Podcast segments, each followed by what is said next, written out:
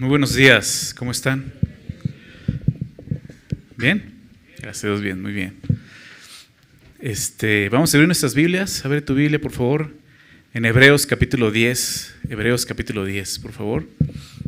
Hemos estado estas semanas ya meditando en este capítulo, capítulo un poco largo, con mucho contenido, ¿verdad? Y la semana pasada estuvo por acá el pastor Fermín enseñándonos una exhortación. Comienza la exhortación de, de esta porción. Recordemos que eh, el escritor enseña doctrina porque enseña quién es Jesús, nos enseña quién es Jesús, lo que ha hecho por nosotros. Y después de eso hace una exhortación. ¿Recuerdan? Hemos estado viendo eso, cómo después de, dar doctrina, pues nos exhorta pues, a vivir de acuerdo a esa enseñanza, a esa doctrina. ¿no? Y eso es lo importante de la palabra de Dios. De nada sirve que nos llenemos de doctrina, que aprendamos doctrina, que conozcamos doctrina, que la enseñemos, si no estamos practicando lo que esa doctrina nos enseña, ¿verdad? Sería un desperdicio totalmente. Entonces, por eso, entre tanto que tanto el, escritor va amonestando, ¿verdad? Dando una advertencia, animándonos, exhortándonos a vivir de una manera que agrade al Señor. Y estamos en esta exhortación como decía al principio del capítulo 10. Eh, la semana pasada comenzamos en el verso 19, hoy vamos a continuar en el verso 26, vamos a ver hasta el verso 31, que es la parte de la exhortación difícil, para enseñar a interpretar. Este pasaje y el pasaje que vimos en el capítulo 6 son de los pasajes más complicados de esta carta y quizás pues también de los pasajes complicados en toda la Biblia. ¿okay? Pero bueno, es bien padre poder estudiar la palabra de Dios verso a verso, capítulo a capítulo, libro a libro, porque todo lo vemos en su contexto, ¿verdad? Y eso nos ayuda mucho a poder entender esos textos difíciles de qué está hablando. Algunos textos hay cosas que no llegaremos a comprender, pero la Biblia dice que esas cosas dejémoselas a Dios, ¿verdad?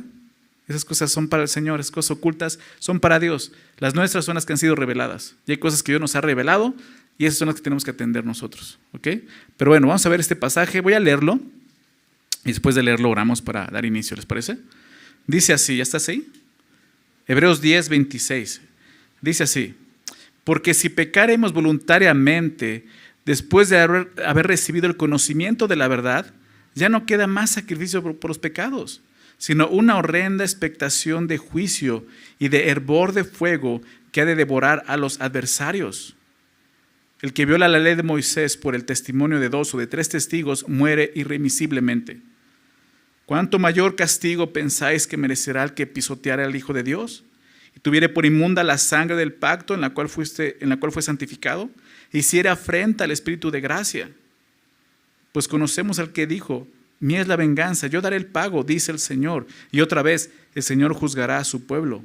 Horrenda cosa es caer en manos del Dios vivo. Señor, gracias. Gracias por permitirnos estar aquí juntos para meditar en tu palabra, para poder conocerte a través de ella. Eso es lo que tú quieres hablarnos y enseñarnos soy ¿Quién eres, Señor?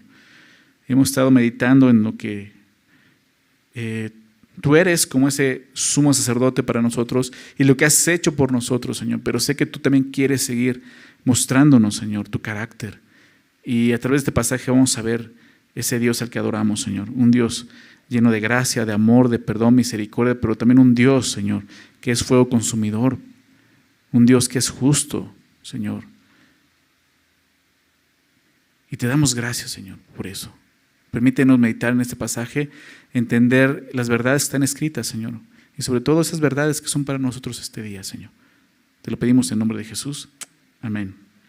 Bien, como les decía, la semana pasada iniciamos esta, esta exhortación y, y, por lo tanto quisiera recordar lo que vimos la semana pasada así rápidamente, porque si entramos de lleno a este pasaje, podemos eh, eh, ir meditando en él y salir de aquí totalmente asustados y condenados. ¿no?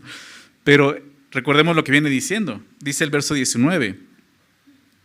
Así que, hermanos, teniendo libertad para entrar en el lugar santísimo por la sangre de Jesucristo, por el camino nuevo, fíjate lo que hizo, el camino nuevo y vivo que Él nos abrió a través del velo, esto es de su carne, y teniendo un gran sacerdote sobre la casa de Dios, acerquémonos con corazón sincero, en plena certidumbre de fe, purificados los corazones de mala conciencia y lavados los cuerpos con agua pura. Mantengamos firmes sin fluctuar la profesión de nuestra esperanza, porque fiel es el que prometió y considerémonos unos a otros para estimularnos al amor y a las buenas obras, no dejando de congregarnos como algunos tienen por costumbre, sino exhortándonos y tanto más cuando veis que aquel día se acerca. Dos cosas, dos cosas menciona, así que la conclusión, teniendo, fíjate lo primero que dice, libertad, ¿verdad? Para entrar en el lugar santísimo. ¿Por qué? Por lo que Jesús hizo, ¿verdad? Por su sangre. Tenemos esa libertad. Y lo segundo, y teniendo, verso 21, un gran sacerdote sobre la casa de Dios. Entonces son dos cosas que, Jesús ha, logrado para nosotros, se nos ha dado. Tenemos libertad para entrar al lugar santísimo y tenemos un sumo sacerdote. Eso es lo que ha venido hablando desde el capítulo 5 hasta aquí, la obra de Jesús, que ha abierto ese camino para que podamos venir a la presencia de Dios, ¿verdad? A través de su sangre. Teniendo esa libertad y Él como sumo sacerdote que puede compadecerse de nosotros y que está intercediendo por nosotros, hay tres cosas que vimos que tenemos que hacer. ¿Recuerdas? Número uno, acerquémonos. Acerquémonos.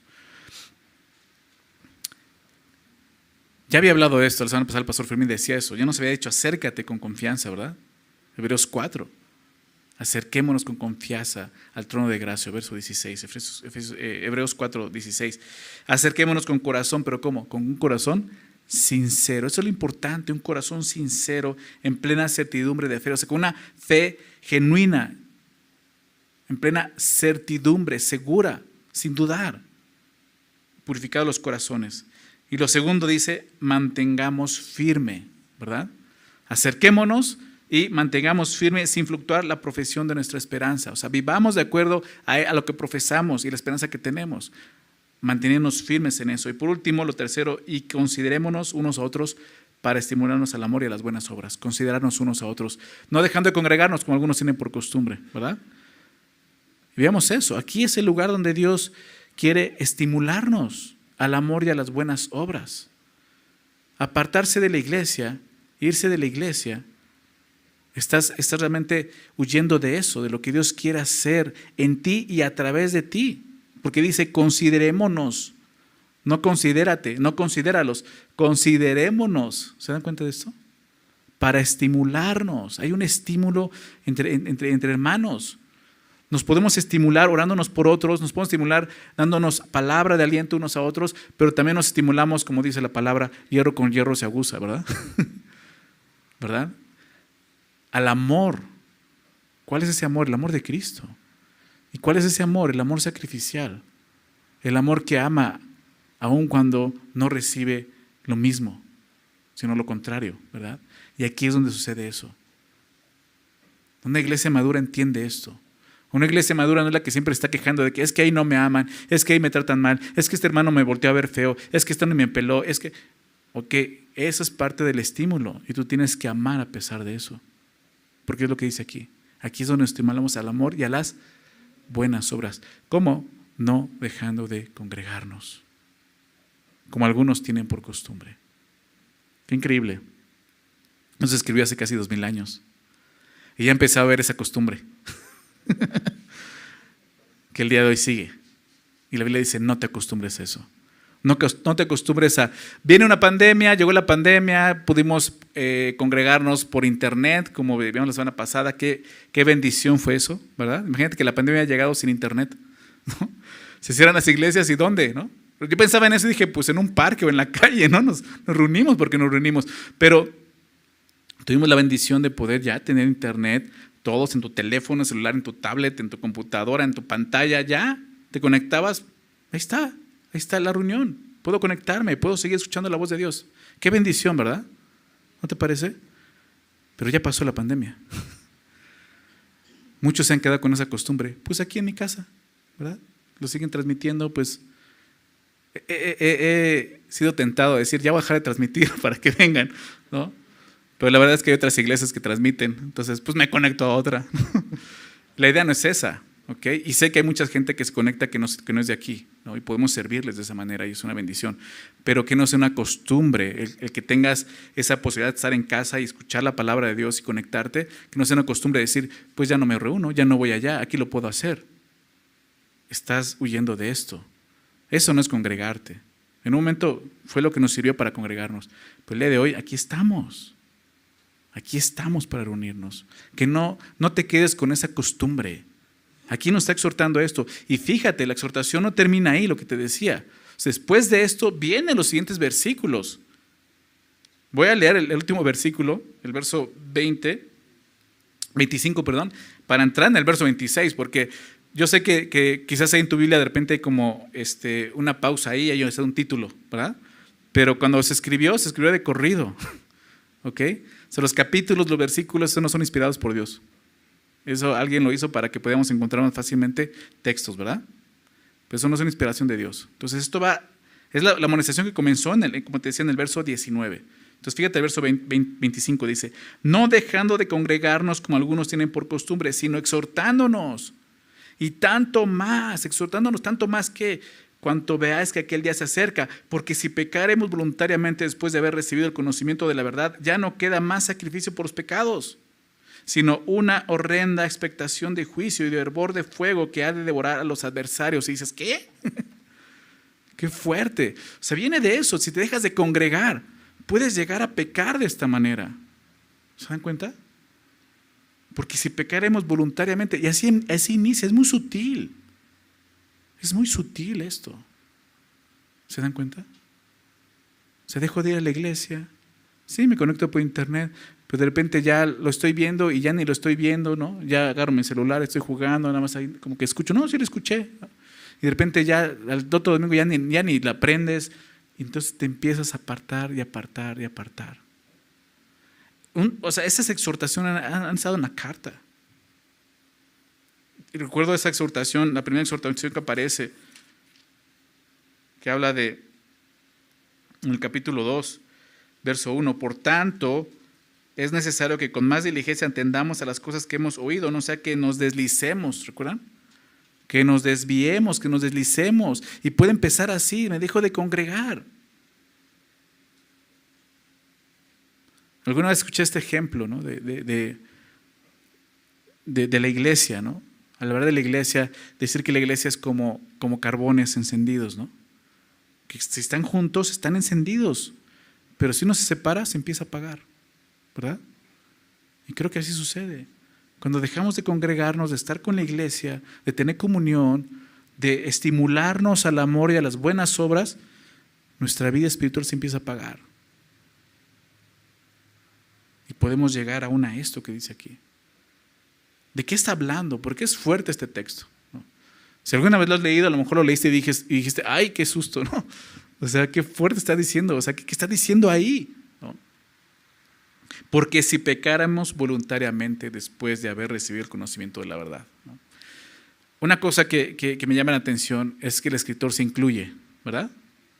No dice, porque si pecan voluntariamente, dice, si pecaremos voluntariamente, por lo tanto, por lo tanto, aquí tenemos que considerarnos todos nosotros. Si aún el escritor mismo está considerando, nosotros tenemos que considerarnos aquí.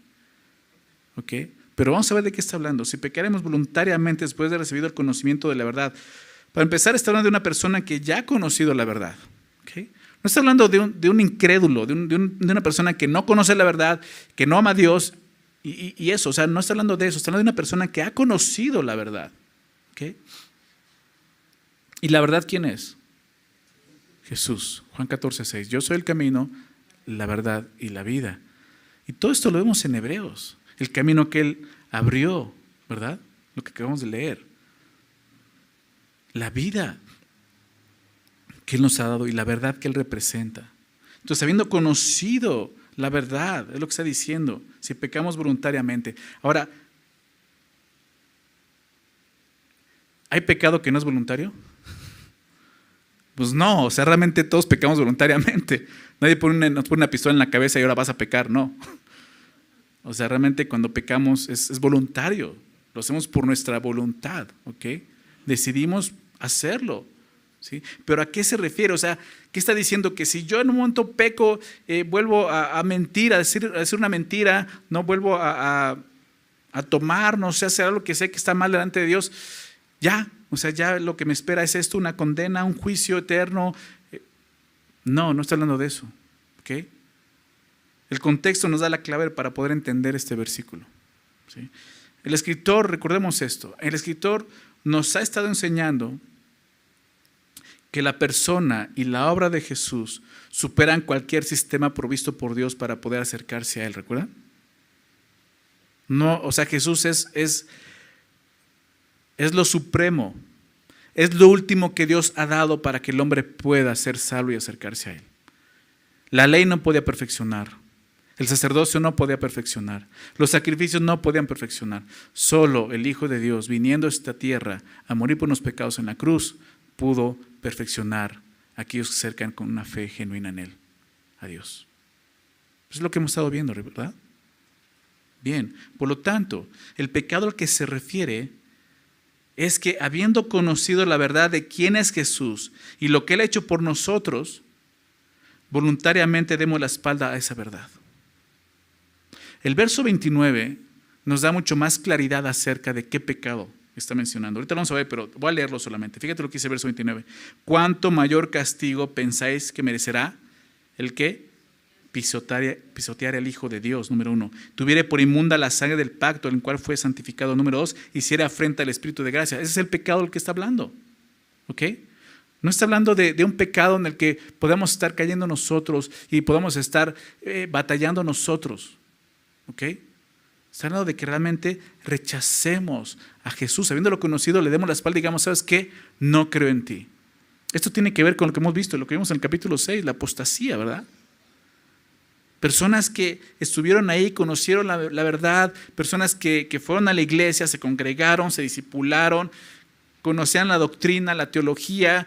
O sea, ha habido hasta pastores que han llegado a apostatar de la fe. ¿Verdad? Está hablando de eso. Personas que realmente estuvieron aquí. Estuvieron en la iglesia, dice el apóstol Juan. Pero salieron de nosotros. ¿Para qué? Para mostrar que no eran de nosotros. Ese tipo de personas está hablando. Y cuando dice, si pecaremos voluntariamente, nos está enseñando algo. Nosotros podemos llegar a eso. Aún el mismo se incluye, sin darnos cuenta. Entonces, es este pecado.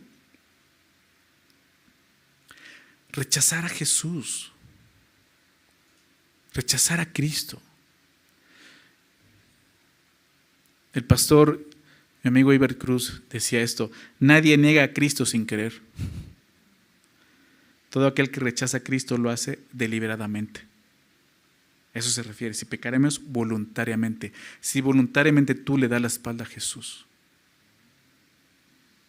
Es el pecado el que está hablando aquí. Recordemos también algo más. En el contexto, eso es lo que estaba, estaban haciendo los destinatarios de la carta, ¿recuerdas? Eh, este escritor escribe a, un grupo de hebreos, de judíos, de origen judío, pero habían creído en Jesús. Y al empezar a experimentar la persecución que vamos a ver la siguiente semana, empezar a experimentar lo que es seguir a Jesús y la persecución que viene de eso, ellos quisieron regresar al judaísmo, dándole la espalda a Jesús. Y quizás para ellos es, no, no le estoy dando la espalda. O sea, es Jesús, pero también tengo que cumplir la ley, hacer esos sacrificios. ¿Por qué? Por quedar bien con, con los demás, con sus familias.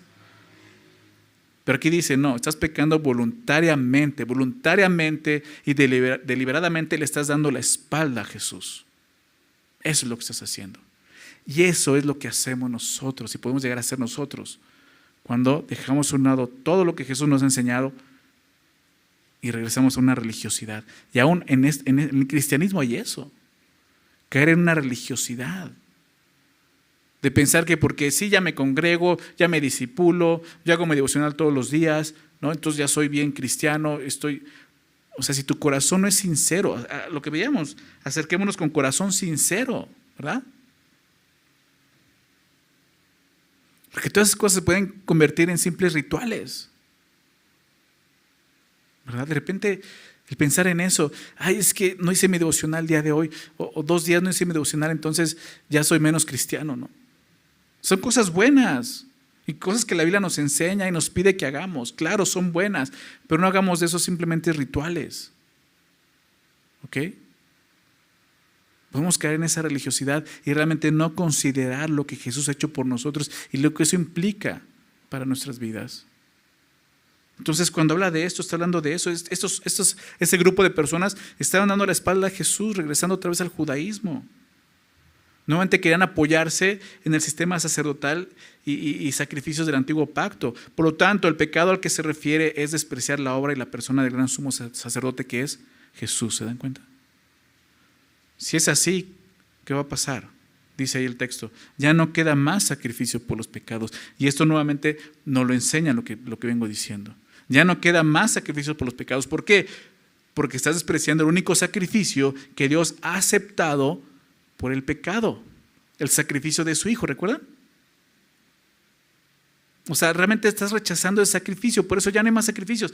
Recuerden lo que vimos al, inicio del capítulo, déjame leer esos, versículos, que es el escritor explicando este pasaje que vimos anteriormente del, del Salmo, del Salmo 40. Y dice verso 8, aquí en el capítulo 10, diciendo primero, está explicando esto, sacrificio y ofrenda y holocausto y expiaciones por el pecado no quisiste, ni te agradaron, ni te agradaron las cuales cosas se ofrecen según la ley y diciendo luego, o sea, esto no quisiste, pero luego esto sí quisiste. He aquí que vengo, oh Dios, para hacer tu voluntad. ¿Recuerdan? Y es, y es eso, o sea, Jesús dice, entrando al mundo dice estas cosas. ¿Recuerdan? Sacrificios no fueron suficientes, no te complacieron. Yo vengo a hacer tu voluntad. Quítalo primero para establecer esto último.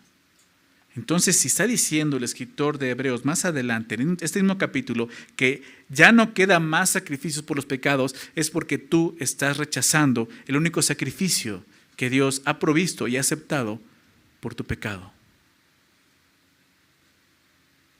¿Sí me explico? Eso es lo que estamos viendo aquí. Fíjate lo que dice el verso 14 también de este capítulo. Porque con una sola ofrenda hizo perfectos ¿Verdad? ¿Se acuerdan? Perfectos. La ley no podía perfeccionar. Los sacrificios no podían perfeccionar. Era una sombra, ¿recuerdan lo que vimos al principio? Pero con un solo sacrificio hizo perfectos para siempre a los santificados. Fíjate lo que dice ahí, perfectos. ¿Cuánto tiempo? Para siempre.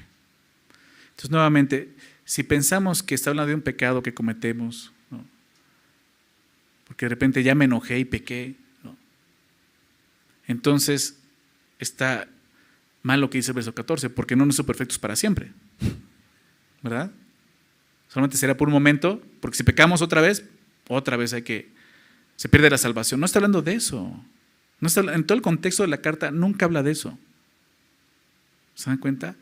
Si realmente nos acercamos a Dios con un corazón sincero, purificado los corazones, como dice aquí más adelante, entonces, creemos esto. Fue necesario y fue absoluto un solo sacrificio para hacernos perfectos para siempre. ¿Ok? Fíjate ahora lo que dice el verso 17. Y añaden, viene hablando del pacto, ¿no? Déjame leer el verso 16. Y este es el pacto que haré con ellos después de aquellos días, dice el Señor. Pondré mis leyes en sus corazones y en sus mentes las escribiré. Y añade, añade esto, nunca más, ¿recuerdas? Nunca más me acordaré de qué cosa? De sus pecados y transgresiones. Entonces,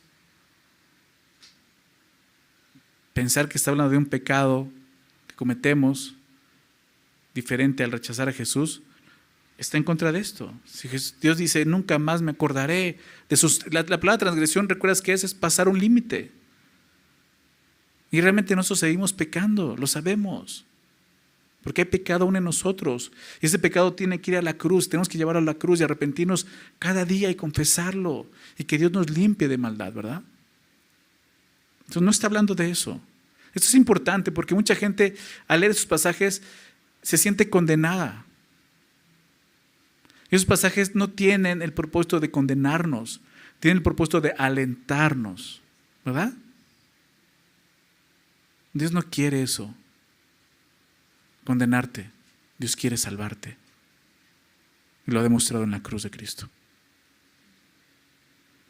Pero si dice esto, entonces, si rechazamos a Jesús, ya conociendo la verdad y lo que Él ha hecho por nosotros, si lo rechazamos, si es cierto, no queda más esperanza de otro sacrificio. Ya no hay más. Si Dios nos dice, bueno, ya rechazaron a mi hijo, bueno, mira, voy a hacer otro sacrificio más por aquellos que rechacen a mi hijo. No, ya no. ¿Verdad? Ya no. Ya no queda más esperanza de otro sacrificio por los pecados. Lo que queda es lo que sigue en el verso 27, muy fuerte, pero es lo que queda y es real. Sino una horrenda expectación de juicio y de hervor de fuego que ha de devorar a los adversarios. Vamos a ver qué es lo que está diciendo. Dice, una horrenda expectación de juicio. Esta palabra horrenda se, usa dos veces en, este, en esta porción. En el verso 31, horrenda cosa, ¿no? Es caer en manos del Dios vivo. Y aquí dice, una horrenda. La palabra horrenda habla de algo terrorífico, aterrador. Piensa en eso, algo que te aterra. Bueno, aquí estamos hablando de lo que va a suceder. Una horrenda expectación de juicio. La expectativa de la persona que ha decidido rechazar a Jesús ya conociéndolo es horrenda. ¿Por qué? Porque culmina en juicio. Es lo que nos dice aquí. Una horrenda expectación de juicio y dice, y de hervor de fuego. Esta palabra hervor en el original significa celo. Porque la Biblia nos enseña que Dios es celoso en cuanto a su santidad y su justicia. Y es eso, una expectación de hervor de fuego que ha de devorar a quienes. ¿Qué dice ahí tu Biblia? ¿A quiénes? Subraya eso. Subraya eso. Es importante ver eso. El texto es muy claro. Se está refiriendo a los adversarios. Los que han rechazado a Jesús como el único camino al Padre. Esos son los adversarios. Y ahí no hay lugar para un creyente. ¿Ok? Porque no somos adversarios de Dios. A pesar de nuestra debilidad y nuestras fallas, a pesar de que somos necios, a pesar de que somos débiles, somos hijos de Dios. ¿Estás de acuerdo? Amén. Sí, somos hijos de Dios. ¿Por qué? Por la fe en Jesucristo, no adversarios. Una persona que ha escuchado el Evangelio que ha escuchado la verdad de Jesucristo, que la ha entendido, que ha experimentado. Déjame recordar, eh, bueno, vamos a recordar esto en el capítulo 6, pero esa persona y decide rechazar a Jesús, se convierte en un adversario de Dios, porque ha rechazado el único medio de salvación para el hombre.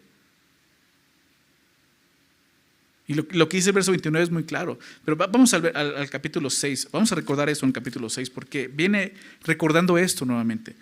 Capítulo 6, versículo 4, fíjate lo que dice, porque es imposible que los que una vez fueron iluminados y gustaron del don celestial y fueron hechos partícipes del Espíritu Santo y asimismo gustaron de la buena palabra de Dios y los poderes del siglo venidero, o sea, personas que estuvieron ahí disfrutando de todas esas cosas, pero qué cosa, y recayeron es imposible que sean otra vez renovados para arrepentimiento, crucificando de nuevo para sí mismos al Hijo de Dios y esperando el vituperio. Porque la tierra que, explica eso, la tierra que bebe la lluvia, que muchas veces cae sobre ella, y ahí estás muchas veces escuchando la palabra, muchas veces escuchando el Evangelio, muchas veces, muchas veces, esa lluvia que cae sobre ella, y muchas veces produce hierba provechosa a aquellos por los cuales es labrada recibe bendición de Dios, pero la que produce espinos y abrojos es reprobada, está próxima a ser maldecida y su fin cuál es? El ser quemada. Y cuando veíamos eso te decía, está hablando del juicio de Dios. Y si no me crees, pues aquí Hebreos 10 lo deja muy claro. Una expectación de juicio y de hervor de fuego que hay de devorar a quienes nuevamente? A los adversarios. Entonces, aunque pequemos, y lo hagamos voluntariamente, porque ya vimos, todo el pecado es voluntario. Si no hemos cometido el pecado al que se refiere aquí, este juicio no es para nosotros. Por tanto, si tú el día de hoy estás batallando con algún pecado en tu vida, ya sea falta de fe, duda, algo en tu carácter, que no sea el rechazar a Jesús. no te sientas condenado. Si tú has creído en Jesús, no te sientas condenado. Si tú te, has identificado con Jesús, bautizado con Él en su muerte y resurrección, como enseña Romanos 6, no te sientas condenado. Romanos 8.1. Ahora pues, ninguna condenación hay para los que están en quién? En Cristo Jesús. Obviamente, el escritor de Hebreos está hablando de personas que nunca estuvieron en Cristo Jesús. Esa es la clave. Estuvieron en la iglesia, ¿verdad? Disfrutaron de los beneficios que Dios le da a su iglesia, pero nunca estuvieron en Cristo Jesús. Porque la Biblia enseña eso, ninguna condenación hay para los que están en Cristo Jesús. Y ese versículo me habla de una condenación. ¿Ok? Porque es verdad, esta sigue siendo una exhortación. Una exhortación para nosotros como iglesia. Y el mismo escritor se incluye, nuevamente lo digo, si pecaremos, no si pecan, si pecaremos. Siempre es más fácil dudar de la salvación de otros, ¿verdad? Siempre estamos juzgando a los demás. Pero eso no me enseña la Biblia. la Biblia me dice, examínate a ti. Examínate si estás en la fe. Porque es un asunto de vida o muerte. Vida o muerte eterna. ¿Se dan cuenta? O sea, el escritor quiere realmente llamar nuestra atención a través de sus pasajes para que examinemos nuestra vida y nuestro corazón, si estamos viendo por fe y para fe. Esto es importante, hermanos, es importante. Sigue siendo una exhortación. Y si tú, aún al conocer la verdad del Evangelio, estás decidiendo rechazar el único camino provisto para salvación, sí, lo que te espera es esto. Eso es lo que te espera. Si tú el día de hoy examinas y dices, como que yo ya ando más, más para allá que para acá, tienes que considerar esto. Verso 28, vamos a continuar, dice, el que viola la ley de Moisés por el testimonio de dos o tres testigos muere irremisiblemente. ¿Cuánto mayor castigo pensáis que merece el que pisoteare al Hijo de Dios y tuviere por inmunda la sangre del pacto en la cual fue santificado e hiciere afrenta al Espíritu de gracia? Verso, verso 28, está hablando de, de la ley, ¿no? O sea, la ley decía esto. El que viola la ley de Moisés por el testimonio de dos o tres testigos muere irremisiblemente. O sea, no, no hay oportunidad. Tiene que morir irremisiblemente, lo que está diciendo ahí. Ahora bien, ¿de qué está hablando? Hay, hay, muchos pecados, muchas cosas por el cual ameritaba la pena de muerte en el Antiguo Testamento la ley, ¿verdad? Pero hay uno solo, hay un solo pecado que cumple esas características, que está en la ley, que tiene que haber dos o tres testigos y que tiene que haber una muerte irremisible. El único pecado que, de muerte que tiene esas características según la ley lo encontramos en Deuteronomio. Te voy a pedir que me acompañes ahí. Deuteronomio 17. Es muy interesante al verlo y ver de qué está hablando y por qué el escritor lo cita. Bueno, no cita exactamente Deuteronomio, pero nos da la clave que es este pasaje. Deuteronomio 17, versículo 2, dice así. Cuando se hallare en medio de ti, en alguna de tus ciudades que Jehová tu Dios te da, hombre o mujer, que haya hecho mal ante los ojos de Jehová tu Dios, traspasando su pacto. ¿Cuál es el mal de que habla aquí? ¿Cuál es el pecado? Traspasando su pacto. ¿Se dan cuenta? Ahorita vamos a explicar de qué manera va a traspasar el pacto. Pero ¿qué es lo que estaba pasando? O sea, ¿a qué se refiere en Hebreos cuando dice que pequemos deliberadamente ya conociendo la verdad? Exactamente es eso. Rechazar el pacto, el nuevo pacto en Cristo Jesús. Entonces, esto era en el Antiguo Testamento. Dice, aquellos que lo hagan traspasando su pacto de esta forma, que hubiera ido y servido a dioses ajenos y se hubiera inclinado a ellos, ya sea al sol, a la luna, a todo el ejército del cielo, lo cual yo he prohibido, y te fuere dado aviso, y después que oyeres y hubieres indagado bien, la cosa pareciere de verdad cierta, que tal abominación ha sido hecha en Israel, entonces, ¿no? Entonces, el, traspasar el pacto es irte a la idolatría, ¿no? caer nuevamente en, una religiosidad. Y es importante porque nos va a hablar de, este Dios vivo, ¿no? en comparación de los ídolos que está hablando aquí. Porque sucede lo mismo con nosotros. Quizás tú digas, bueno, yo ya no, ya no estoy adorando ídolos. No, pero puedes caer en ese, en ese pecado de traspasar su pacto, como dejando a un lado a Jesús y buscando otro, otro sistema, otro método de justificación aún. Porque lo estaban haciendo los, los hebreos, ¿verdad? Entonces eh, Moisés dice esto, ¿no? Y fue dado aviso, y después que oyeres, verso 4, y hubieres indagado bien, la cosa pareciera de verdad cierta, que tal abominación, para Dios es abominación. Y por eso vamos a ver que es horrendo el juicio que trae esto. Porque para Dios es abominación y tenemos que darte, darnos cuenta de eso. Lo que estás haciendo, o sea, lo que podrías estar haciendo, es una abominación delante de Dios, pisotear la sangre de Cristo. Fíjate lo que dice aquí. Tal abominación ha sido hecha en Israel. Entonces, verso 5, sacarás a tus puertas al hombre o a la mujer que hubiera hecho esta mala cosa, sea hombre o mujer, aquí no está diciendo, no importa el género, sea hombre o mujer, y los apedrearás y así morirán. O sea, este pecado no solamente lo puede hacer un hombre, también una mujer. Y si los sacarás y los apedrearás, ¿verdad? Y así morirán. ¿Por qué? Verso 6, aquí lo vemos. Por dicho de dos o tres testigos morirá el que hubiere de morir. No morirá por el dicho de un solo testigo. Es ser importante, por eso dos o tres testigos tienen que testificar esto. La mano de los testigos caerá primera, primero sobre, sobre él para matarlo y después la mano de todo el pueblo. Así quitarás, ¿qué cosa? El mal de en medio de ti. Qué fuerte, ¿no? Pero entendiendo esto, pensemos así. Lo que el escritor está diciéndoles es esto.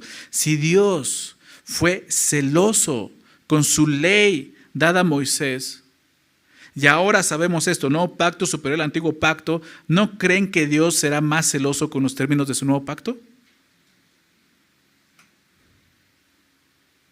Si Dios fue así en la ley, ¿cuánto más ahora en Cristo, en el nuevo pacto? Si la muerte física, que es lo que vemos en la ley, fue la paga de haber rechazado la sombra, ¿recuerdas? La sombra. Era una sombra, el antiguo pacto era una sombra. La pena de rechazar, del que rechaza a Cristo Jesús, tiene que ser mayor, la muerte eterna, el juicio eterno. ¿Te das cuenta cómo era una sombra? Aún la condenación, o más bien el juicio, era una sombra de lo que iba a venir. Lo que, la, ley, lo que vimos al principio, déjame recordar esto en, en Hebreos 10.1. Lo vimos al principio. Porque la ley teniendo la sombra de los bienes venideros. No la imagen misma de las cosas. ¿Verdad? Y aún en el juicio era una sombra. Ese juicio que era ocasionado por ese pecado, por despreciar el pacto, como una abominación delante de Dios, nos muestra, es una sombra del juicio eterno de aquel que rechace al Hijo de Dios, ya conociéndolo.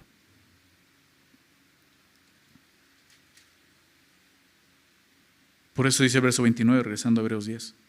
¿Cuánto mayor castigo? Una pregunta, ¿cuánto mayor? ¿Qué preguntas hace ah? Hebreos? ¿Cuánto más la sangre de Jesús podrá presentarnos delante de Dios con una conciencia limpia?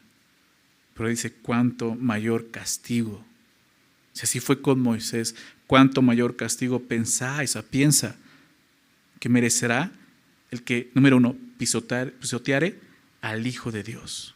La palabra pisoteare significa rechazar con desdén. Sí, se traduce muchas veces como pisotear, ¿no? desollar, pero eso significa rechazar con desdén. O sea, decir, sí, yo no quiero saber de él. Yo ya no quiero saber de él.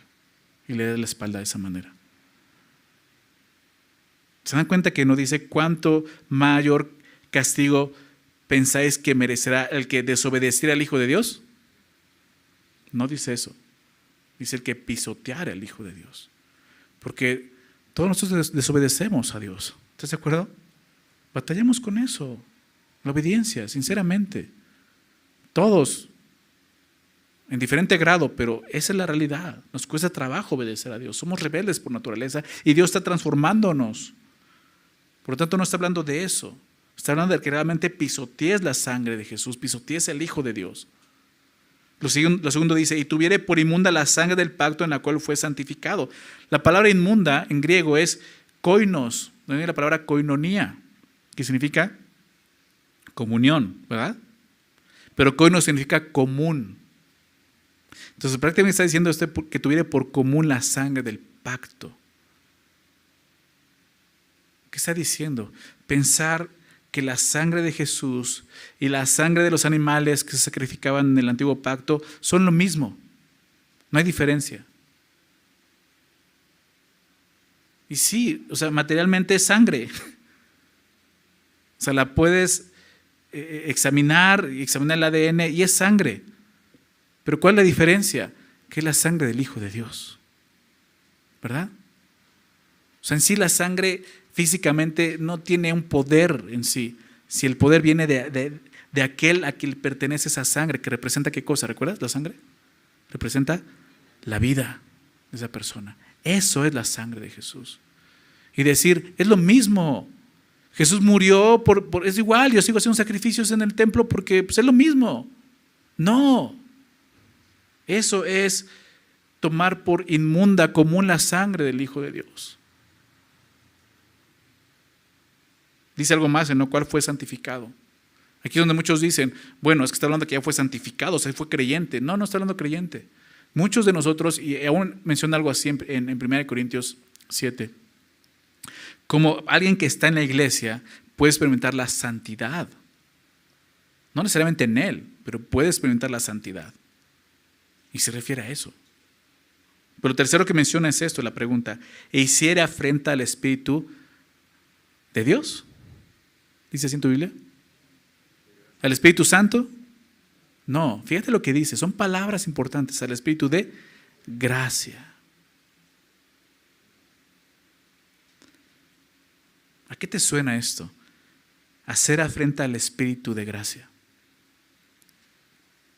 Hay un pecado que dice la Biblia que es imperdonable, ¿te acuerdas? La blasfemia contra el Espíritu Santo. Déjame leer esto en Marcos, Marcos capítulo 3, porque eso está refiriendo aquí. Marcos 3, verso 28.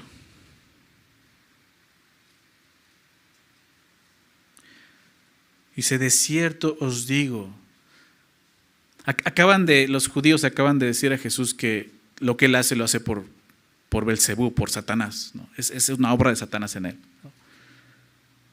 Rechazando el testimonio del Hijo de Dios, que el Espíritu Santo le está mostrando quién es. Entonces dice, de cierto, verso 28, de cierto os digo, Marcos 3, 28, de cierto os digo que todos los pecados serán qué cosa? Perdonados. Aquí lo vemos nuevamente. No estoy hablando de cualquier pecado en Hebreos 10, de un pecado en común, que ya vimos cuál es. Dice, todos los pecados serán perdonados a los hijos de los hombres y las blasfemias cualesquiera que sean. Dios puede perdonar eso. ¿Por qué? Porque Jesús muere por eso. ¿Verdad? Porque ya se pagó eso. Pero, verso 29, pero cualquiera que blasfeme contra quién? El Espíritu Santo no tiene, no tiene jamás perdón, sino que es reo de juicio eterno. Es reo de juicio eterno. ¿De qué está hablando? Hacer afrenta al Espíritu de gracia es rechazar el testimonio del Espíritu Santo, quien con su gracia nos convence de pecado, de justicia y de juicio. ¿Verdad? Juan, Juan 16 habla de eso. Les conviene, dice Jesús, conviene que yo me vaya para que les envíe el Espíritu Santo. ¿Por qué? Porque los convencerá al mundo de pecado, de justicia y de juicio. De pecado por cuanto no creen en mí. De justicia por cuanto voy al Padre. Es la justicia que Dios demanda y acepta, la única justicia. Y de juicio, porque el príncipe de este mundo ya ha sido juzgado. Y va a haber juicio. Y entonces, ese pecado, el que habla aquí también en Hebreos, es rechazar el testimonio del Espíritu Santo. Es blasfemar decir, no te creo. O sea, eres un mentiroso, Espíritu Santo.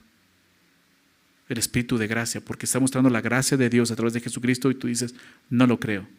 No creo que Jesús murió por mis pecados. ¿Alguna vez has escuchado a alguien que dice, no, yo no soy pecador?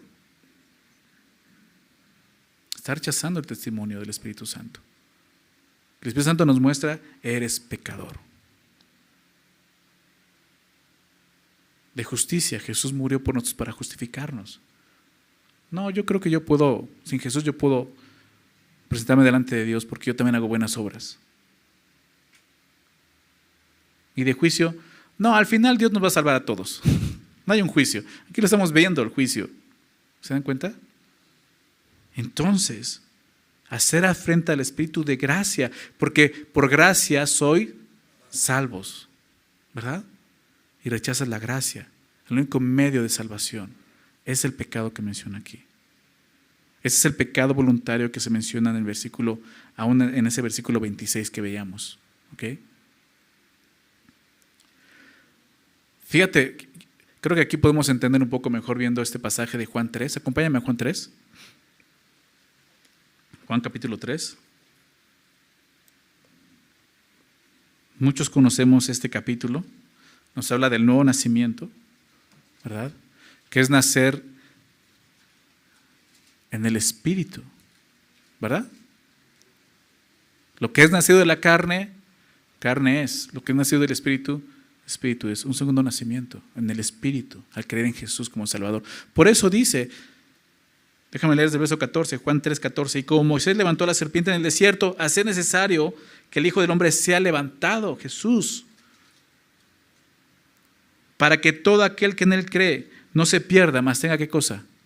Vida eterna. Y conocemos este versículo, porque de tal manera amó Dios al mundo, que ha dado a su Hijo unigénito para que todo aquel que en Él cree no se pierda, mas tenga vida eterna. Es lo que Dios quiere. Dios no quiere condenarnos con su palabra ni siquiera, quiere salvarnos. Y aún esos pasajes que estamos viendo tan, tan fuertes en Hebreos tienen ese propósito, salvación, salvación de tu alma.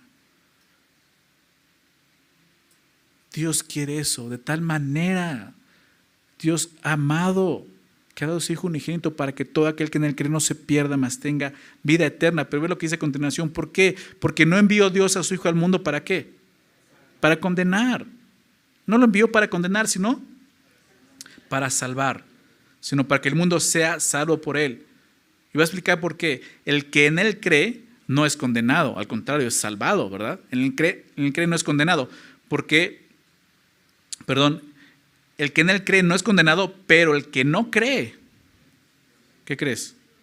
Ya ha sido condenado. Y no es que Jesús vino y te condenó, es que ya estabas condenado. ¿Se dan cuenta de lo que está diciendo? El que no cree ya ha sido condenado. ¿Por qué? Porque no ha creído en el nombre del unigénito Hijo de Dios.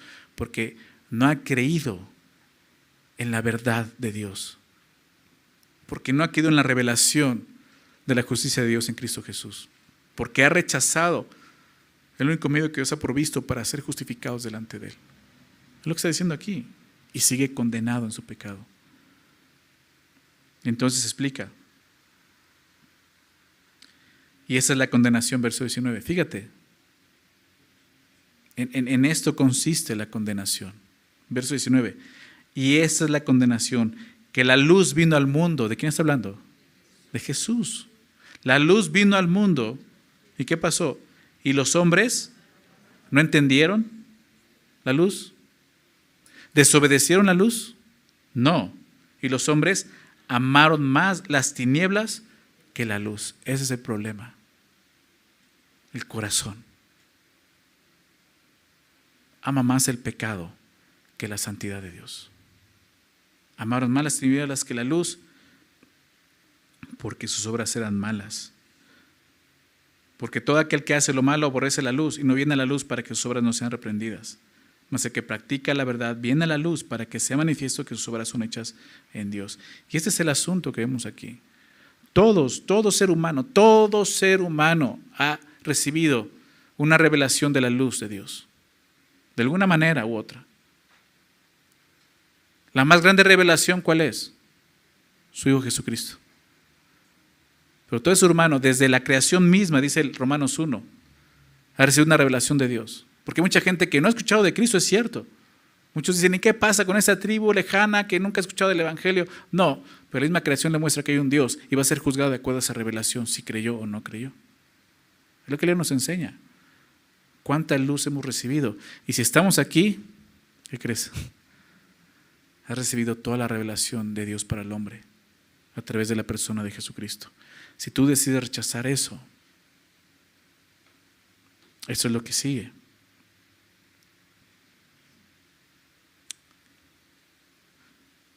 Como dice Hebreos 27, una horrenda expectación de juicio. Tenemos que ver eso. Está hablando de un pecado. O sea, ya lo vimos en, la ley. O sea, es un pecado abominable delante de Dios que merecía la muerte física. Pues cuánto más crees que sea una abominación para Dios despreciar a su hijo de esa manera. Y somos muy fáciles para engañarnos y decir, no, pero yo no lo estoy despreciando. Yo solamente ya no estoy yendo a la iglesia, ¿no? pero yo tengo mi Biblia, yo la leo en casa, ya me estoy reuniendo con otro grupo, dicen que se llaman mormones, ¿no? O con otro. No te engañes, eso es despreciar la sangre de Jesús, la sangre del pacto, pisotear al Hijo de Dios, hacer afrenta al Espíritu de gracia. Eso es lo que estás haciendo. Es como si el escritor viera en el Hijo de Dios, en su sangre y en el Espíritu de gracia, los tres testigos que condenarán al que ha rechazado la revelación de Dios. ¿Se acuerdan cómo dice dos o tres testigos muera irremisiblemente acerca de la ley? Aquí dice, hay tres testigos, Jesús, su sangre y el Espíritu de gracia. Son tres testigos de que tú has rechazado la salvación en Cristo. Y entonces, ¿qué queda? Verso 30. Pues conocemos al que dijo, mi es la venganza. Yo daré el pago, dice el Señor. Y otra vez el Señor juzgará a su pueblo. Horrenda cosa es caer en manos del Dios vivo. Qué, versículo, ¿no? Y ahí está en tu Biblia. Yo no lo estoy inventando, ¿ok? Ahí lo dice. Que de repente nos gusta escuchar las cosas bonitas de Dios, o que nos parecen bonitas, pero esto es justo, es algo bueno. Quizá no sea tan bonito, pero es bueno y es justo. ¿Estás de acuerdo? No es injusto. Y aquí está hablando de eso pues conocemos, y esto, esto incluye a sus, a sus, lectores, ustedes saben esto, conocen esa escritura. Está citando, está citando Deuteronomio también. Y vamos para allá, Deuteronomio 32. Está citando Deuteronomio 32 y dice, ustedes conocen este pasaje, es un pasaje que, que se conoce como un cántico de Moisés.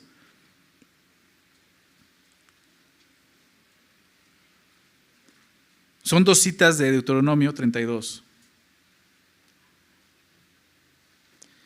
Fíjate lo que dice versos 35 eh, y verso 36, están juntos los versículos. Dice así, mía es la venganza y la retribución. A su tiempo su pie resbalará porque el día de su aflicción estará cercano y lo que les está preparado se apresurará. Está hablando del juicio, ¿te das cuenta?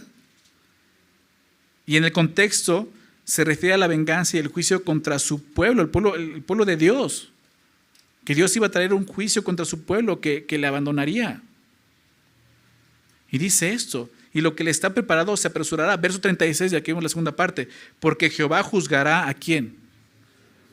A su pueblo, no a los incrédulos. Claro, serán juzgados, pero aquí dice, Él juzgará a su pueblo. Y por amor de sus siervos se arrepentirá cuando viere que la fuerza pereció y que no queda ni siervo ni libre. Pero aquí dice, Dios juzgará a su pueblo, lo que usa el escritor. Pues conocemos al que dijo, mía es la venganza, yo daré el pago, yo daré el pago, dice el Señor, y otra vez el Señor juzgará a quien, a su pueblo. E, e, e, es fuerte esto. Es como si Dios dijera, a estos yo los voy a juzgar. O sea, déjenlos. Yo voy a juzgar, yo me voy a encargar de ellos. Qué fuerte, ¿no? O los incrédulos van a ser juzgados. Pero Dios va a juzgar a estos, los que rechazaron deliberadamente de esa forma al Hijo de Dios. Dice, a estos déjenmelos, yo voy a juzgarlos. Horrenda cosa es caer en manos del Dios vivo.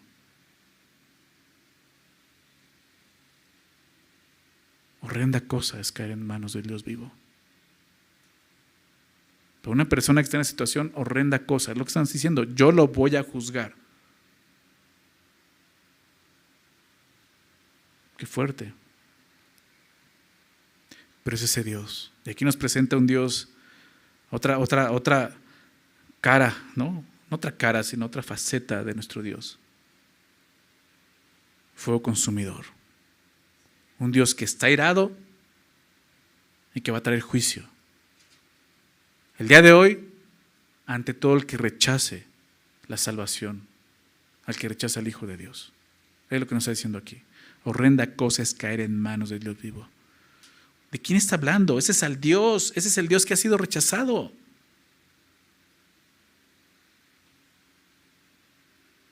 Al Dios que están rechazando. No es una imagen, no es un ídolo.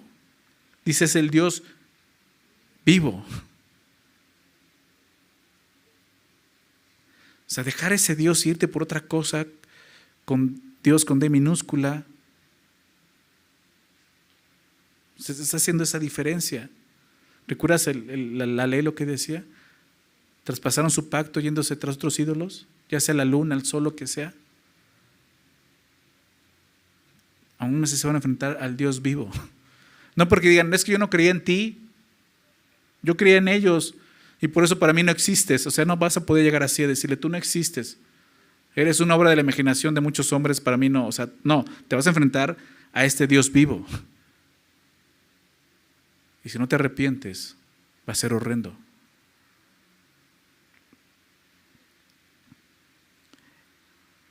Porque es lo que dice, el resultado de rechazar a Jesús es horrendo. Es horrendo. ¿Cuándo sucederá esto? Eso es lo importante. ¿Cuándo sucederá esto? ¿Cuándo vamos a llegar delante de Dios? Pues cuando dejemos este cuerpo, ¿verdad? Esto es importante. Para nosotros creyentes no será una cosa horrenda, ¿verdad? Los que, los que perseveramos hasta el fin no será algo horrendo.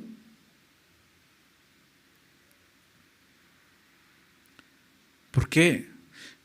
Dice el texto esto, horrenda cosa es caer en, manos del Dios vivo. Pero para nosotros esto no es horrendo. ¿Por qué? ¿Sabes por qué? Porque esas manos son las que el día de hoy están con nosotros. Las que siempre nos han abrazado y nos han guiado. Esas manos son las que nos han sostenido y nos llevan al Padre. Recordaba esto, al leer esto, recordaba este versículo. Juan 10, déjame leerlo. Juan 10, versos 27 al 30. Juan 10, 27 al 30. Si quieres, anota la cita ahí. Juan 10, 27 al 30 dice, mis ovejas oyen mi voz, dice Jesús. Cuando está diciendo que yo soy el buen pastor. Mis ovejas oyen mi voz y yo las conozco y me siguen y yo les doy vida eterna, dice Jesús. Y que dice, y no perecerán jamás. Fíjate lo que dice a continuación. Ni nadie las arrebatará de dónde? De mi mano. Y así es como está el creyente agarrado de la mano de Jesús. Pero no se queda ahí. Siguiente versículo dice, mi Padre que me las dio es mayor que todos. Y nuevamente, y nadie las puede arrebatar de la mano de mi Padre. Qué increíble. Jesús dice, nadie las arrebata de mi mano. Y luego dice, y nadie las arrebata de la mano de mi Padre. Yo y el Padre no somos, dice. Esas manos son las que el día de hoy me tienen agarrado como hijo de Dios. De un lado Jesús, del otro lado el Padre. Es lo que me dice aquí. Es lo que me sostiene. Para mí, lo que dice Hebreos no va a ser horrendo. Y espero que tú tengas esa convicción y que puedas decir eso. Yo quiero que esas manos me abracen el día de hoy. No quiero caer en ellas en juicio. Porque el día de hoy sigue estando esa oportunidad. Por eso decía, ¿cuándo sucederá esto? Para los que continúan rechazando a Cristo, lo que les espera será horrendo, como vimos. Sin embargo, mientras que haya vida, aún existe la oportunidad de humillarse y arrepentirse. Venir a Cristo y confesar que Él es el único camino vivo al Padre. Aún hay oportunidad. Este pasaje no quiere condenarnos, te lo decía. Esta advertencia es fuerte y seria, pero no para que vivamos en condenación, sino en libertad, porque el camino ya está abierto.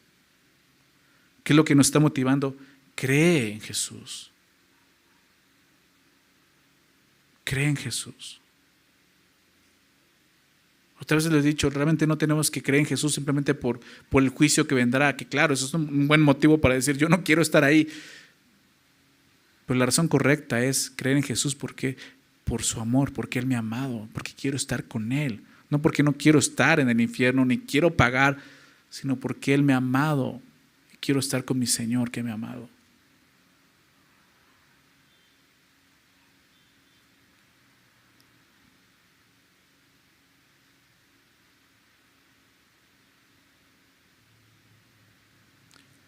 Tenemos que considerar a quién nos estamos acercando.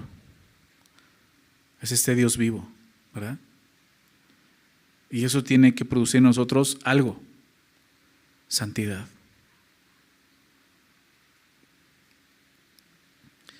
Quiero terminar con esto en 2 Corintios, me quieren acompañar ahí. 2 Corintios, capítulo 7.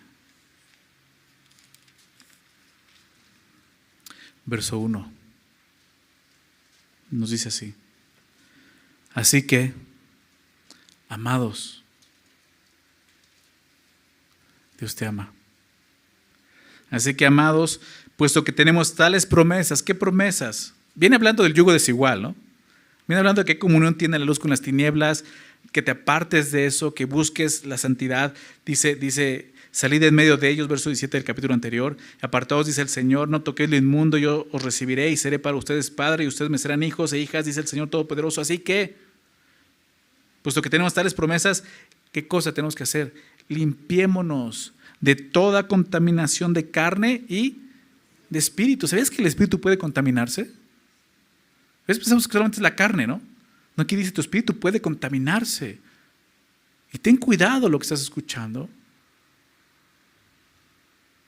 O sea, cuando alguien está apartándose de Dios, va a empezar a hablar mal de Dios, de su iglesia, y eso lo vemos desde el Antiguo Testamento. Fue lo que, lo que hizo, lo que hacía todo el tiempo Israel, murmurando en contra de Dios, de Moisés, de los líderes, y puedes contaminarte, y tu espíritu puede ser contaminado.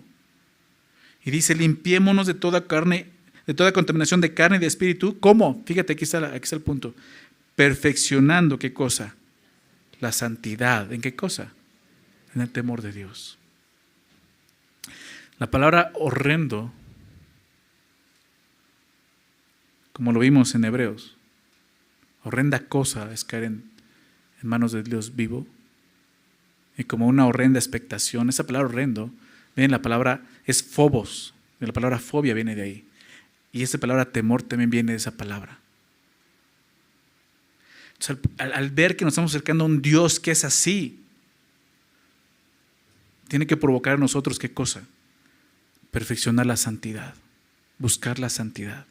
Por eso dice, en el temor de Dios.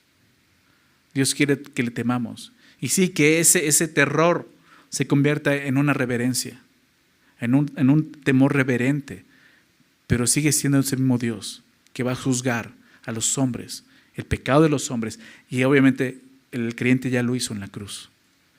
Por eso nosotros no vamos a ir a ese juicio, vamos a ir al bema de Cristo, como vimos hace unas semanas. Pero la idea de esto es que con esa exhortación, Dios no busca alejarnos de Él, sino acercarnos a Él, pero con un corazón sincero, como vimos en plena certidumbre de fe.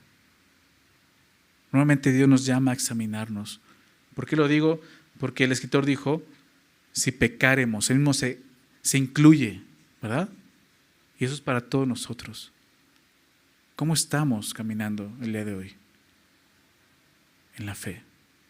¿Cómo estamos viviendo para el Señor? Normalmente, y, en algún momento he escuchado personas decir, ah, es que siempre, siempre es lo mismo, ¿no? Y, es lo mismo, ¿no? Y, y, predicas lo mismo y hablas de lo mismo. Pues es la Biblia, ¿no? Y la Biblia una y otra vez habla del Evangelio y no hay otro mensaje de salvación que ese. Si te molesta que yo repita tanto el Evangelio, creo que hay algo malo en tu corazón y tienes que examinarte. Ese es el mensaje del Evangelio. Y algo que el, que el escritor ha estado haciendo es esto, pidiéndonos examinarnos una y otra y otra y otra. Pablo, Pablo dice, para mí no es molesto estarle diciendo las mismas cosas y por eso es seguro, ¿verdad? El escritor una y otra vez ha dicho, si hoy soy su voz, no endurezcas tu corazón. ¿Verdad? Y es lo mismo que nos dice hoy. Estás oyendo la voz de Jesús hablando a tu vida, pidiéndote que te arrepientas, que regreses a Él, que tengas una fe genuina, que te acerques con un corazón sincero, hazlo. Hazlo. Hoy es el día de salvación, no mañana. Mañana no sabes qué va a pasar. Mañana quizás te espera eso. Caer en manos del Dios vivo. El día de hoy entrégate esas manos que fueron traspasadas en una cruz por ti. Hazlo. Vamos a orar. Señor, muchas gracias por tu palabra. Gracias por permitirnos meditar en ella y encontrarnos con un pasaje como este. A veces difícil, Señor, pero más que eso, Señor, un pasaje confrontador, Señor. Un pasaje en el cual tú nos animas a poner nuestra fe en ti, una fe genuina, Señor. Deja a un lado aún la religiosidad que podemos tener como cristianos, Señor, y vivir para ti, Señor, con una fe sincera. Ayúdanos a vivir así, Señor. Gracias porque tú abriste ese camino, Señor, por nosotros. Como vimos, Señor, y ahí podemos acercarnos a ti con toda confianza, Señor. Y es lo que necesitamos hacer. No alejarnos. Este pasaje no busca alejarnos, nos busca, busca acercarnos, Señor. Y es lo que yo te pido, Señor. Que tu, iglesia pueda estar buscándote siempre, cerca de ti, Señor. Así imperfecta como somos. Todavía con mucho pecado, Señor. Pero conociendo tu gracia, conociendo el perdón y el arrepentimiento, Señor, que nos lleva a eso, a ser perdonados y lavados por ti, Señor. Ayúdanos a seguir viviendo así, Señor. A no, no rechazar. Si en algún momento hemos cometido el error de pensar siquiera eso, rechazar la salvación en Cristo Jesús, trae arrepentimiento en nuestro corazón, Señor. Y ayúdanos, Señor, a reconocer que ese no es el camino. Necesitamos arrepentirnos y entregarnos totalmente a ti, Señor. Gracias por tu palabra, Señor. Gracias, en verdad, gracias por ser bueno con nosotros. Revelarnos estas cosas, Señor. Porque esa es tu verdad, Señor. Y gracias porque podemos ver esos pasajes en su contexto y poder entender lo que tú nos quieres enseñar. Haz sobre nosotros, Señor. Lo pedimos en nombre de Jesús. Amén.